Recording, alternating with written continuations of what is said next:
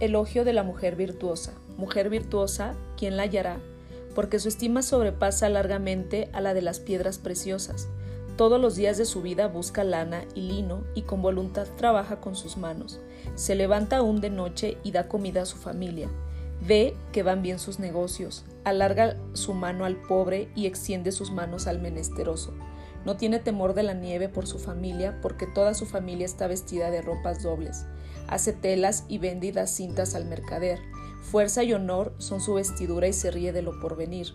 Abre su boca con sabiduría, levanta sus hijos y la llaman bienaventurada. La mujer que teme a Jehová, esa será alabada. Proverbios 31:10.